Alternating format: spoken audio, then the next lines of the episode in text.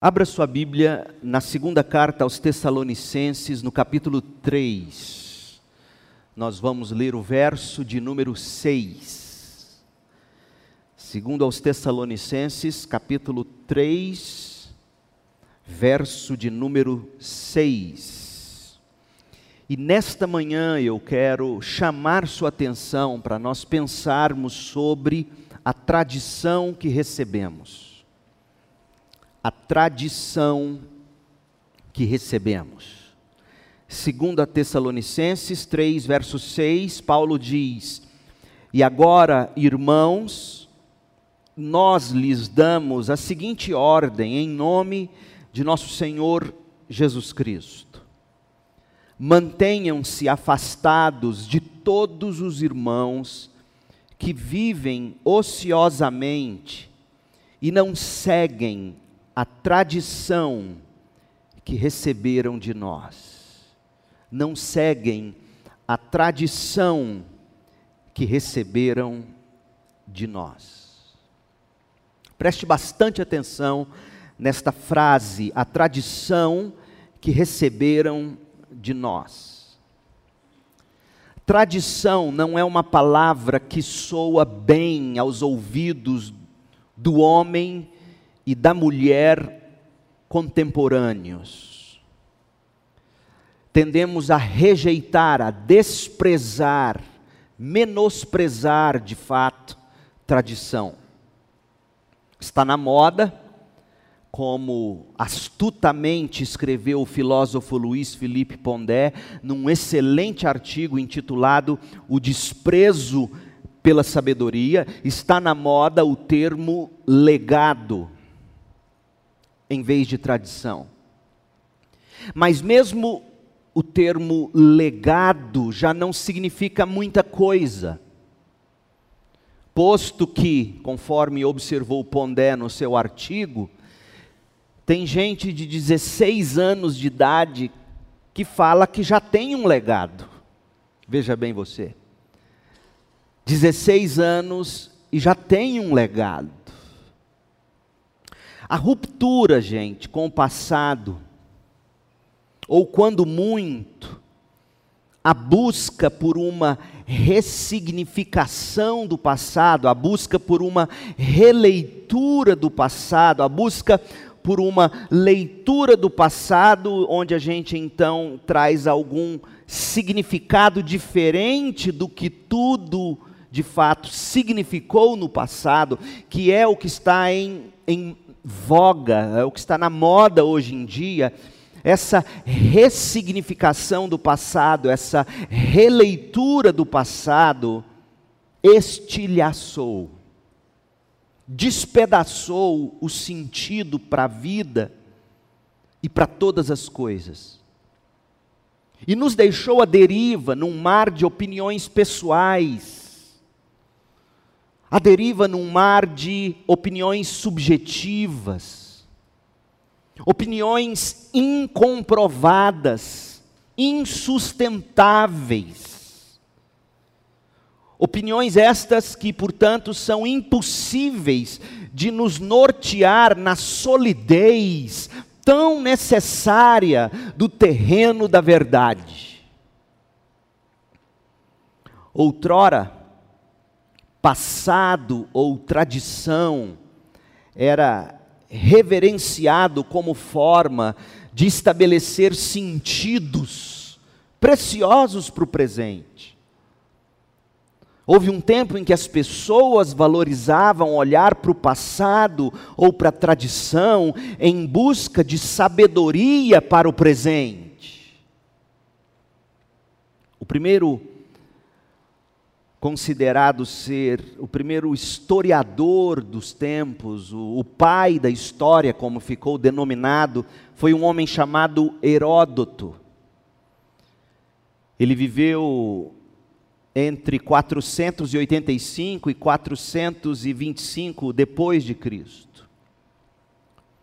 Ele recebeu o título de pai da história e, e, já no início de seu livro, ele explicou que os feitos que ele relataria na sua história E esta obra de Heródoto está traduzida pela editora moderna aqui no nosso país, um livro que, que merece a sua consideração, se você é um amante da história. Ele, no início do seu livro, História, ele explica que os feitos que ele se propôs a registrar eram para que, abre aspas, a memória dos acontecimentos não se apague entre os homens com o passar do tempo e para que os feitos maravilhosos e admiráveis dos gregos e dos bárbaros não deixem de ser lembrados.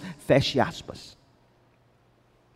Ou seja, o propósito de Heródoto em sua empreitada era evitar a deformação dos registros históricos. Evitar essa deformação, seja pelo esquecimento, ou seja pela falsificação dos registros, o que nós chamamos hoje de releitura do passado. Por quê? Por que esta preocupação em manter registros históricos intactos? Porque esta preocupação em não se deformar a história.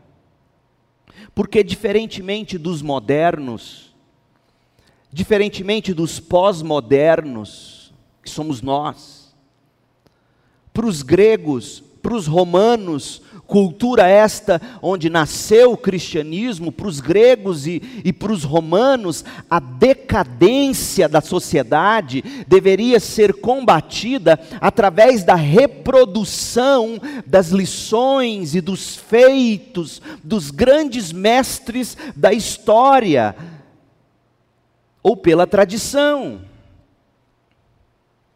Assim era que história ou tradição para eles era um grande repositório, um reservatório de palavras e de ações que precisavam ser revisitadas em busca de norte para a deformação do presente. Um depósito das verdades e dos valores do passado tão necessários para se corrigir os erros do presente. Assim era que buscavam história ou tradição. Mas hoje, hoje nós fugimos da tradição. Conheço um pastor que, recém-possado numa igreja, uma das primeiras coisas que ele disse de púlpito olhando para a congregação foi e, e detectando que havia mais idosos do que jovens na tal igreja, ele vira e disse: Esta igreja está cheirando mofo. De onde vem esse pensamento? De onde vem essa história? Esse exílio do passado, para usar a linguagem do filósofo Pondé esse exílio do passado, esse desprezo à tradição, esse desprezo à história, diz Pondé, nos condena à estupidez. Por quê? Porque a gente joga fora a sabedoria testada da tradição pelo curso dos séculos. Sabedoria esta que foi testada ano após ano, Sabedoria esta que foi se comprovando necessária, importante, verdadeira. Este exílio do passado, ou esta fuga do passado, também nos condena à deterioração, à destruição. Por quê? Porque a gente deixa de recorrer ao caminho, à verdade, e aos valores de vida aprovados pelo teste da história. É triste porque isto acontece não só no meio dito secular, porque Felipe Pondé, no artigo que citei há pouco, ele fala da ignorância contemporânea ao se desprezar a sabedoria do passado. Sabedoria esta que precisa de anos e anos para ser construída. O triste é que isto acontece não somente no meio dito secular, mas também entre os evangélicos, também entre batistas e presbiterianos, que são depósitos, digamos assim, de uma fé histórica. E o que a gente nota, para nossa tristeza, gente, é que apesar do imperativo apostólico, imperativo este que nós lemos no início, 2 Tessalonicenses 3, verso 6, repito, damos a seguinte ordem, diz Paulo, ordem é mandamento, damos a seguinte ordem em nome de nosso Senhor Jesus Cristo Mantenham-se afastados de todos os irmãos que vivem sem trabalhar, ociosamente. A ordem é: se eles não seguem a tradição que receberam de nós, afastem-se deles. Esta é a ordem. Recorram à tradição mas não obstante a este imperativo, a esta ordem, até mesmo evangélicos desprezam, descartam como sendo maléfica, como sendo fundamentalista, como sendo retrógrada a tradição protestante. Assim, e pensando nisto, foi que neste, que é o ano do centenário dos batistas em Goiás, nós entendemos que, a exemplo do que nós fizemos ano passado, quando estudamos o pacto da igreja, será importante para nós estudarmos a tradição batista. E eu sei que eu estou na contramão da história, mas todos os profetas que vieram antes de nós também estiveram. Os apóstolos tiveram, o Cristo esteve. O que nós faremos, portanto, a partir de hoje é em cada culto de ceia, nós nos debruçaremos em cima de algum aspecto da tradição batista, neste e provavelmente no próximo ano. Isto tudo implicará em que nós passearemos pela história batista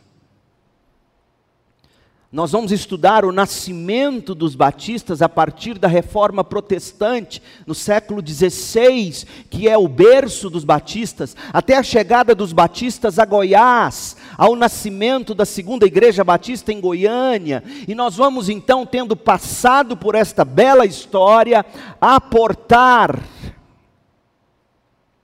no estudo dos 18 artigos de fé sobre os quais se fundamenta a nossa igreja.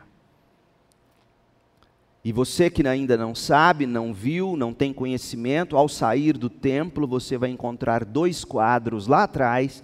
Um deles contém a ata de fundação da igreja, dizendo que nossa igreja se organizou sobre dois documentos: 18 artigos de fé e o pacto.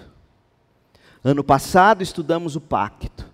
Este ano começaremos pela nossa história até chegar a Sibe e depois vamos aportar estudando cada um dos 18 artigos. Por isso eu disse, deverá nos tomar este o próximo ano, até porque nós estudaremos apenas nos domingos de ceia. E por que os domingos de ceia?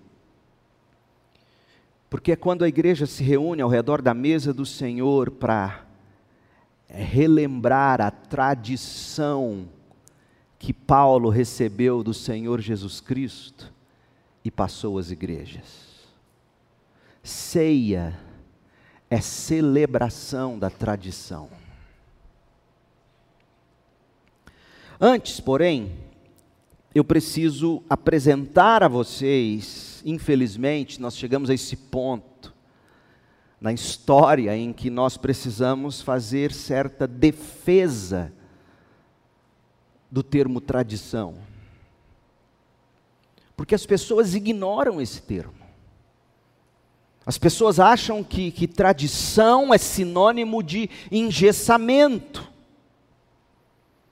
Tradição é sinônimo de acorrentar o Espírito de Deus. Tradição é sinônimo, como disse esse pastor, colega meu, é sinônimo de mofo.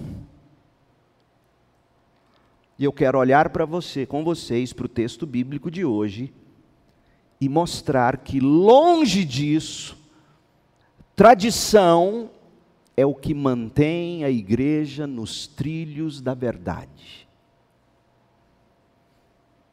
2 Tessalonicenses 3, verso 6, Paulo nos mostra que ele tinha que lidar com um enorme problema na, na igreja de Tessalônica. Qual era o problema? Olha o texto, mais uma vez, irmãos, nós lhe damos a seguinte ordem. Isso é terrível, imagina pastor Leandro chegar diante de vocês e dizer assim: olha, olha que ponto nós chegamos, olha, eu quero dar uma ordem a vocês. Pronto. Coitado do Tiago e do Valdinei, os vice-presidentes da igreja, vão receber uma, uma comissão de irmãos, vão dizer: não, o pastor está muito chefe, está dando ordem. Mas não se preocupem, eu não sou do tipo que dá ordens, eu sigo ordens a ordem das Escrituras. Irmãos, nós lhe damos a seguinte ordem, em nome do Senhor Jesus Cristo. Mantenham-se afastados de todos os irmãos que vivem ociosamente e não seguem a tradição que receberam de nós. Paulo precisava disciplinar aqueles irmãos que se recusavam a trabalhar e acabavam se escorando na boa vontade dos irmãos que trabalhavam.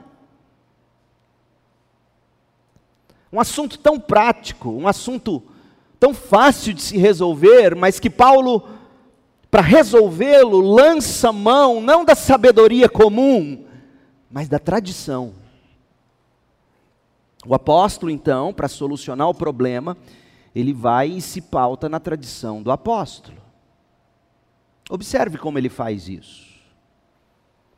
Quando nós lemos 1 e 2 Tessalonicenses, que há quem diga foram as primeiras cartas que Paulo escreveu, embora não haja qualquer coisa em 1 e 2 Tessalonicenses que vincule de forma explícita a ociosidade, a preguiça de alguns irmãos, a confusão que todos estavam fazendo lá na igreja sobre o final dos tempos. 1 e 2 Tessalonicenses trata desse problema, maioria da igreja achando que Jesus poderia chegar a qualquer momento. Dentre outras coisas, alguns estavam parando de trabalhar, porque se Jesus está para chegar, eu vou ficar pregando e não vou trabalhar. Veja que esse não é um problema novo na vida de muita gente. E eu conheço isso de perto. Isso acontece especialmente entre jovens que de repente se sentem vocacionados e param de trabalhar. Não trabalham e vivem às custas da boa vontade dos outros e tem um belíssimo discurso. Eu tenho um testemunho a dar para vocês. Quando eu entendi que Deus me chamava para o ministério, e há aqui um irmão, e eu cito o nome só para mostrar a vocês que eu falo a verdade, o irmão Joaquim Ferro, eu escorei nele lá no banheiro da igreja, do masculino, onde hoje é o feminino e disse: Irmão Joaquim, eu quero ir para o seminário, quero me dedicar ao máximo, estudar mais, então você me contrataria para trabalhar na sua empresa meio período, porque aí no outro eu vou estudar. Aí ele generosamente diz: Não, eu vou te dar o salário mínimo, você vai estudar. Mas eu fui atrás de emprego e que nenhum escore nele para fazer a mesma coisa.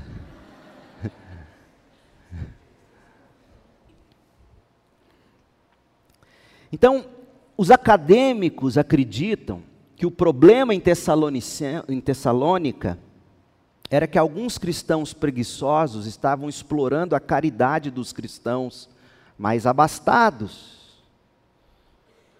E eles usavam o tempo ocioso para se intrometer na vida dos outros. Então, qualquer que fosse a causa daquela ociosidade, a paciência de Paulo tinha chegado ao fim. Até porque na primeira carta, este texto que lemos no início, está na segunda carta, volte comigo na primeira carta, no capítulo 4, Paulo já tinha tratado desse assunto, mas o assunto não se resolvera, e Paulo precisa voltar nele na segunda carta. E, e, lá na primeira carta ele diz, no capítulo 4, versos 9 a 12, ele diz: Não precisamos lhes escrever sobre a importância do amor fraternal, pois o próprio Deus os ensinou a amarem uns aos outros. De fato, vocês já demonstram amor por todos os irmãos em toda a Macedônia. Veja que a igreja era uma igreja generosa. Ainda assim, irmãos, pedimos que os amem ainda mais.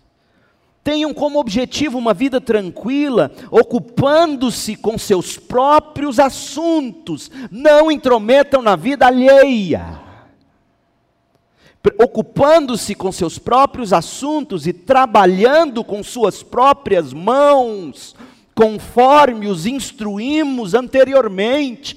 Paulo já tinha falado disso, a coisa não mudou. Ele escreve a primeira carta, a coisa não mudou. E aí ele escreve a segunda carta e diz: chega, vamos fazer o seguinte: excluam esses folgados. E o verso 12: assim por que, que ele se preocupa com tudo isso, com, com a não ociosidade, com uma igreja que não vive de besbilhotar a vida do outro? Por que, que ele se preocupa com isso? Verso 12, Tessalonicenses 4,12: Assim, os que são de fora respeitarão seu modo de viver, e vocês não terão de depender dos outros. Testemunho. Apesar da orientação apostólica, o problema persistia. E aí, na segunda carta, capítulo 3, verso 6, Paulo ordena: em nome do Senhor Jesus Cristo, eu lhes ordeno, disciplinem. De que maneira? Dissociando-se daqueles que não estão trabalhando, mas que por opção dependem dos outros para viver. É óbvio que há pessoas que não conseguem trabalhar.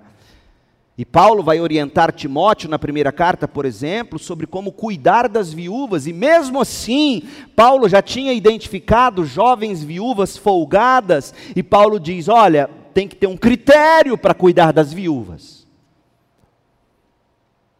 Os irmãos trabalhadores deveriam ficar longe daqueles irmãos ociosos, o que provavelmente significava exclusão. Paulo leva a sério o pecado daquelas pessoas. Mas veja que àquela altura Paulo ainda os considerava irmãos. Paulo não está dizendo que eles são incrédulos. Não o considerem como inimigo, mas advirtam-no como a um irmão, segundo Tessalonicenses 3:15. Essa palavra ociosamente traz um significado interessante no original grego, dá a ideia de alguém que se comporta de maneira indisciplinada, irresponsável, de maneira desordenada. Então, tais pessoas estavam se esquivando da obrigação de trabalhar. E aquele comportamento, Paulo vai dizer, e é isto que é o importante para nós, aquele comportamento não estava de acordo com a tradição passada às igrejas pelos apóstolos. Tradição passada pela igreja através dos apóstolos e dos homens enviados pelos apóstolos em relação à necessidade de se trabalhar para o sustento. Qual é a grande importância do trabalho na teologia de Paulo? Não é prosperidade, não é casa nova, não é, como ouvi um pregador, que eu até me recuso dizer que é cristão, apesar de se denominar, se gabando num culto que no dia das mães, porque ele é um homem de fé, ele tinha conseguido dar à sua mãe uma Mercedes-Benz de presente. Não é assim. Não que a mãe não mereça uma Mercedes. Mas a teologia de Paulo sobre por que eu e você temos que trabalhar passa longe desse tipo de de desejo de aparecer. Olha o que ele vai dizer em Efésios 4, 28. E aqui eu leio na Almeida, revista e atualizada. Paulo diz assim: Aquele que furtava, não furte mais, antes, trabalhe. Fazendo com as próprias mãos o que é bom. Para que trabalhar? Para que tenha com que acudir ao necessitado. Esse é o propósito do seu trabalho. Suprir suas necessidades, as necessidades de sua família, até porque aquele que não cuida dos da própria casa é pior do que um ímpio, Paulo vai dizer. Suprir as necessidades dos da sua casa, de uma forma que sempre, sempre, ouça crente, sempre sobre para você ofertar, tendo em vista que você já dizimou, cuidou dos seus, sobra e você acode quem necessita. E não importa se você ganha salário mínimo ou muito dinheiro. No orçamento do crente tem que sobrar dinheiro para ele ajudar. Essa é a ideia bíblica. Eu não consigo sair com jovens, por exemplo, da igreja e ir num lugar que eu sei que eles não vão conseguir pagar, e se eu for, eu pago. E jovens precisam desde cedo já ter essa consciência. Não dá para você todo final de semana comer no Outback. Você vai deixar lá brincando quase 100 reais. Você tem que trabalhar e tem que se sustentar e tem que ser previdente a ponto de ter para ajudar. Pode ser que você não tenha 100 reais, não sobra tanto, mas que sobre 10 para você ajudar o outro com o Uber, porque ele não tem nem dinheiro para chegar na igreja. Entende? Essa é a lógica cristã. Mas importante para nós no momento é a forma como Paulo usa a tradição para corrigir os erros do presente. A respeito do trabalho, a tradição informa como nós devemos proceder entre os crentes. Como?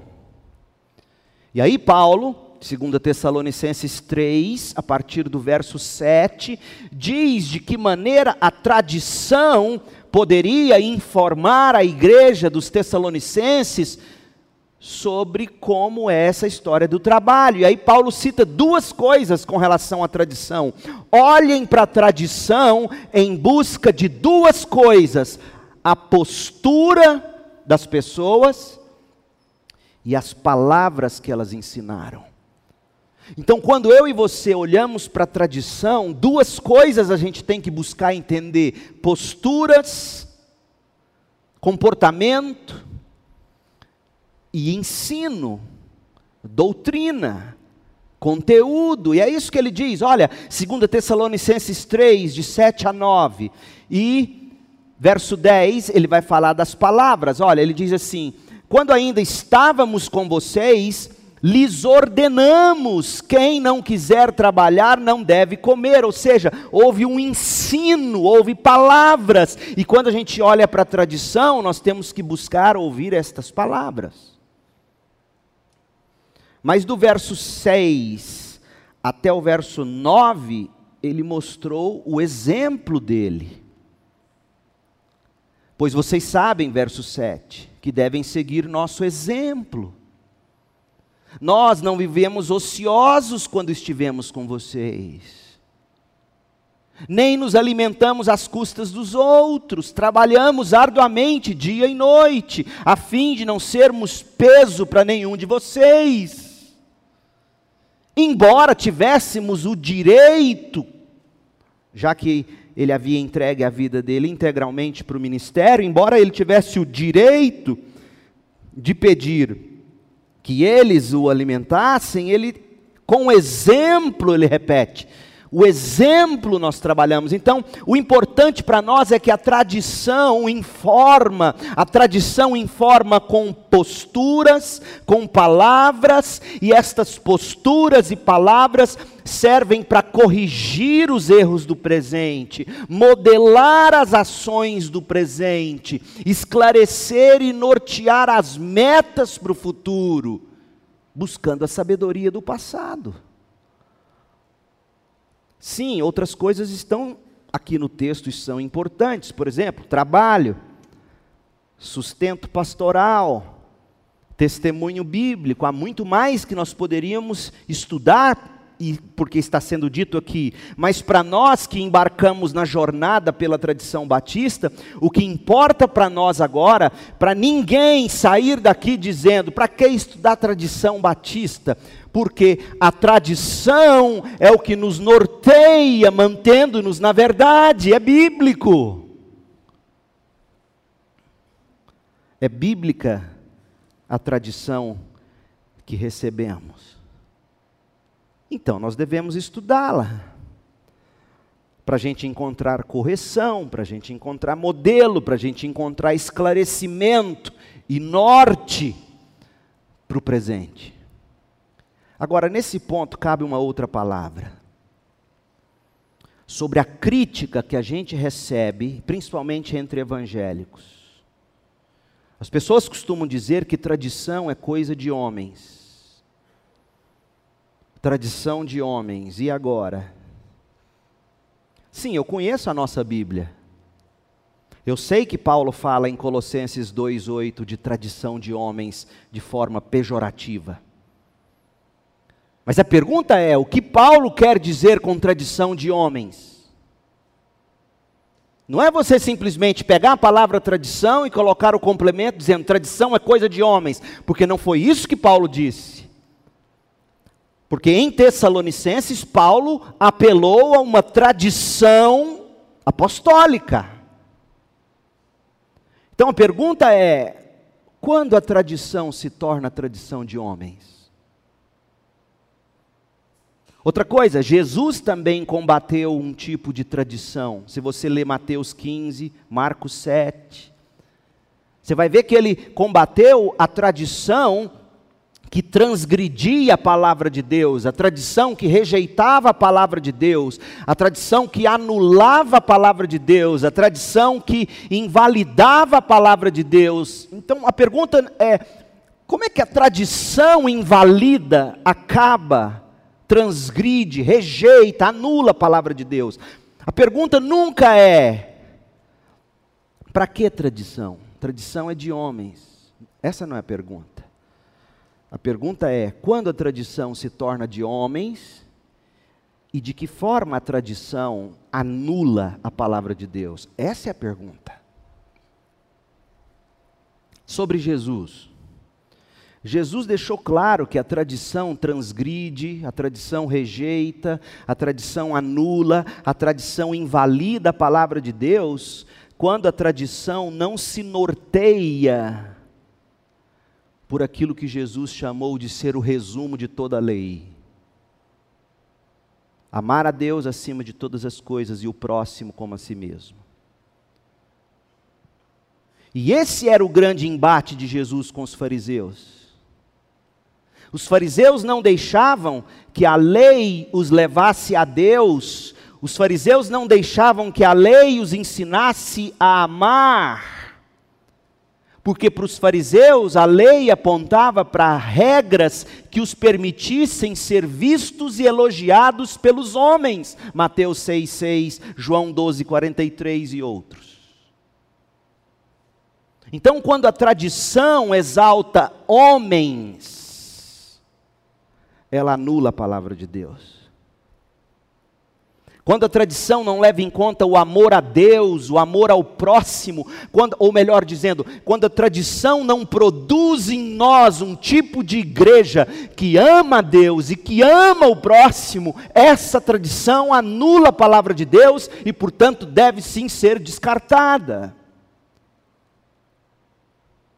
A tradição que não exalta Cristo, a tradição que não exalta amor a Cristo, a tradição que não exalta compaixão pelas almas sem Cristo, a, a, tradição que não exalta o amor pelo próximo, essa tradição, nas palavras de Jesus, sempre transgredirá, rejeitará, anulará, invalidará a palavra de Deus. Essa tradição não presta. Então a tradição de homens que Jesus diz anular a palavra de Deus é a tradição que não nos faz amar ainda mais a Deus e ao próximo. Paulo condena a tradição de homens. Como que a tradição de homens? Qual era o problema? Paulo condenava quando a tradição abandonava o depósito recebido por Deus. A tradição que se desconecta do ensino das Escrituras é a tradição de homens, mas a tradição que se mantém perseverante, passando às próximas gerações o que receberam os profetas e apóstolos e passaram para os seus discípulos, que passaram para outros, que passaram para outros, essa tradição que se mantém nas Escrituras é tradição bíblica. Olha o contexto do que Paulo diz em Colossenses 2:8: Não permitam que outros os escravizem com filosofias vazias e invenções enganosas provenientes de tradição de homens, de raciocínio humano. Dessa forma, tem muita gente combatendo tradição de homens, ensinando raciocínios humanos, que no fim é tradição de homens. Tem muita igreja abandonando a tradição, dizendo que tradição é coisa de homens, e em vez de ensinar a Bíblia, está ensinando invenções enganosas provenientes de raciocínios humanos, que no final é tradição de homens. Esse é que é o problema. Portanto, qualquer ensino, qualquer espiritualidade que não derive ou não reflita dos profetas e dos apóstolos, da Bíblia, das Escrituras sagradas, qualquer tradição que não exalta a supremacia da vida e da obra de Cristo, é tradição de homens e deve ser descartada. Paulo mesmo recebeu a tradição do Senhor e passou à igreja. É o que a gente celebra na ceia. Pois eu lhes transmiti aquilo que recebi do Senhor. 1 Coríntios 11, 23. Paulo também repassou a discípulos idôneos que deveriam repassar a outros discípulos idôneos e assim até os confins da terra. 2 Timóteo 1:12 diz assim: "E por isso estou sofrendo estas coisas, todavia não me envergonho, porque sei em quem tenho crido e estou certo de que ele é poderoso para guardar o meu depósito até aquele dia." Que depósito era esse? Pode tanto ser a vida de Deus que ele recebeu, como também pode ser a doutrina, a fé apostólica que ele estava encarregado de ensinar. Para mim, parece ser aqui depósito, o depósito da fé apostólica. Por quê? Porque o contexto nos esclarece isso. Verso 13: Mantém o padrão das sãs palavras que de mim ouviste. Sãs palavras, estas que, que, que se derivam do depósito que Paulo recebeu de mim ouvistes com fé e com o amor que está em Cristo Jesus. E aí ele diz a Timóteo: guarda o bom depósito. Eu recebi o depósito, desse depósito eu ensinei sãs palavras. Timóteo, guarde esse depósito. E o que mais? Capítulo 2, verso 2: O que de minha parte ouviste transmite a homens fiéis e também idôneos para transmitir a outros. Veja, o discipulado cristão nada mais é do que transferência de depósito apostólico. É tradição. Pois bem, a tradição batista que a gente recebeu é o que a gente vai estudar a seguir no decorrer desse ano e do próximo, Deus permitindo. Agora, deixa eu dizer algo importante: não que sejamos a única e perfeita denominação, nós não somos a única e a perfeita. Não existe perfeita. A única tradição perfeita é a que está mantida nas Escrituras. Também não estamos dizendo que nós somos herdeiros diretos dos apóstolos e dos profetas. Não há sucessão profética e apostólica. O que nós estamos dizendo é que nas questões secundárias, no que diz respeito à forma de ser, à forma de organizar, à forma de expressar igreja, nós cremos que os batistas melhor se aproximam do ensino bíblico do Novo Testamento. Melhor se aproximam do ensino do Novo Testamento. A tradição bíblica, a tradição comum aos crentes, a tradição que nós compartilhamos com todos os crentes de todos os tempos, a tradição que nós celebramos na ceia, e aqui está posta nas palavras dos apóstolos. Por exemplo, a tradição comum a todos os evangélicos protestantes. 1 Pedro 3,18: Pois também Cristo morreu uma única vez pelos pecados, os justos pelos injustos, para conduzir-vos a Deus. Isso é inegociável. 1 Timóteo 2, de 5 a 6: Porquanto há um só mediador entre Deus e os homens, Cristo Jesus, homem, o qual a si mesmo se deu em resgate por todos, testemunho que, deve, que se deve prestar em tempos oportunos. 1 Timóteo 3,16: Evidentemente, grande é o mistério da piedade. Aquele que foi manifestado na carne, foi justificado em espírito, contemplado por anjos, pregado entre os gentios, crido no mundo, recebido na glória. 2 Timóteo 2,8: Lembra-te de Jesus Cristo, ressuscitado de entre os mortos, descendente de Davi, segundo a minha tradição, ou segundo o meu evangelho É isso que compartilhamos. E para não perdermos o Evangelho puro, porque a pergunta é, pastor, se o que importa é Cristo, por que se importar com a tradição da igreja? Excelente pergunta se você fez essa pergunta. Porque a história prova isso. Quanto mais uma igreja dita evangélica se afasta da tradição histórica, mais próxima de deturpar o evangelho, se não, mais deturpado o evangelho se torna. E eu poderia aqui te citar inúmeros exemplos, mas não vou fazer. Pastor da nossa cidade, inclusive, postando em rede social que o nosso amor a Deus é lei. Da onde ele tirou isso? Da cabeça dele. Doutrina de demônio. Porque o mandamento é: amarás o Senhor teu Deus e o próximo como a si mesmo.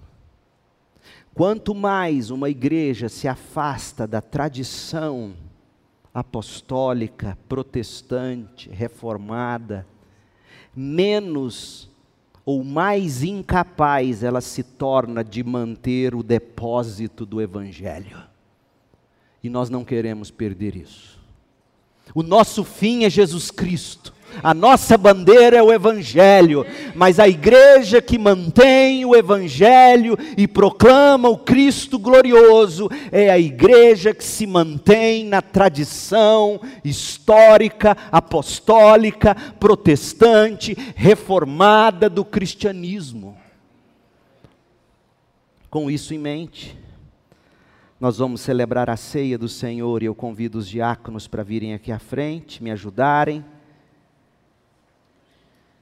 E eu quero ler para vocês, enquanto eles se aproximam, o texto da nossa tradição. 1 Coríntios 11, 23 a 26. Porque eu recebi do Senhor o que também vos entreguei. O Senhor entregou uma tradição, uma verdade a Paulo. Paulo entregou aos Coríntios o Senhor preservou isso nas Escrituras e nós recebemos e hoje celebramos que o Senhor Jesus, na noite em que foi traído, tomou o pão e, tendo dado graças, o partiu e disse: Isto é o meu corpo que é dado por vós, fazei isto em memória de mim. Por semelhante modo, depois de haver ceado, tomou também o cálice, dizendo: Este cálice é a nova aliança no meu sangue, fazei isto todas as vezes que o beberdes em memória de mim. Porque todas as vezes que comerdes este pão e beberdes o cálice, anunciais a morte do Senhor até que ele venha. Que o Senhor nos abençoe.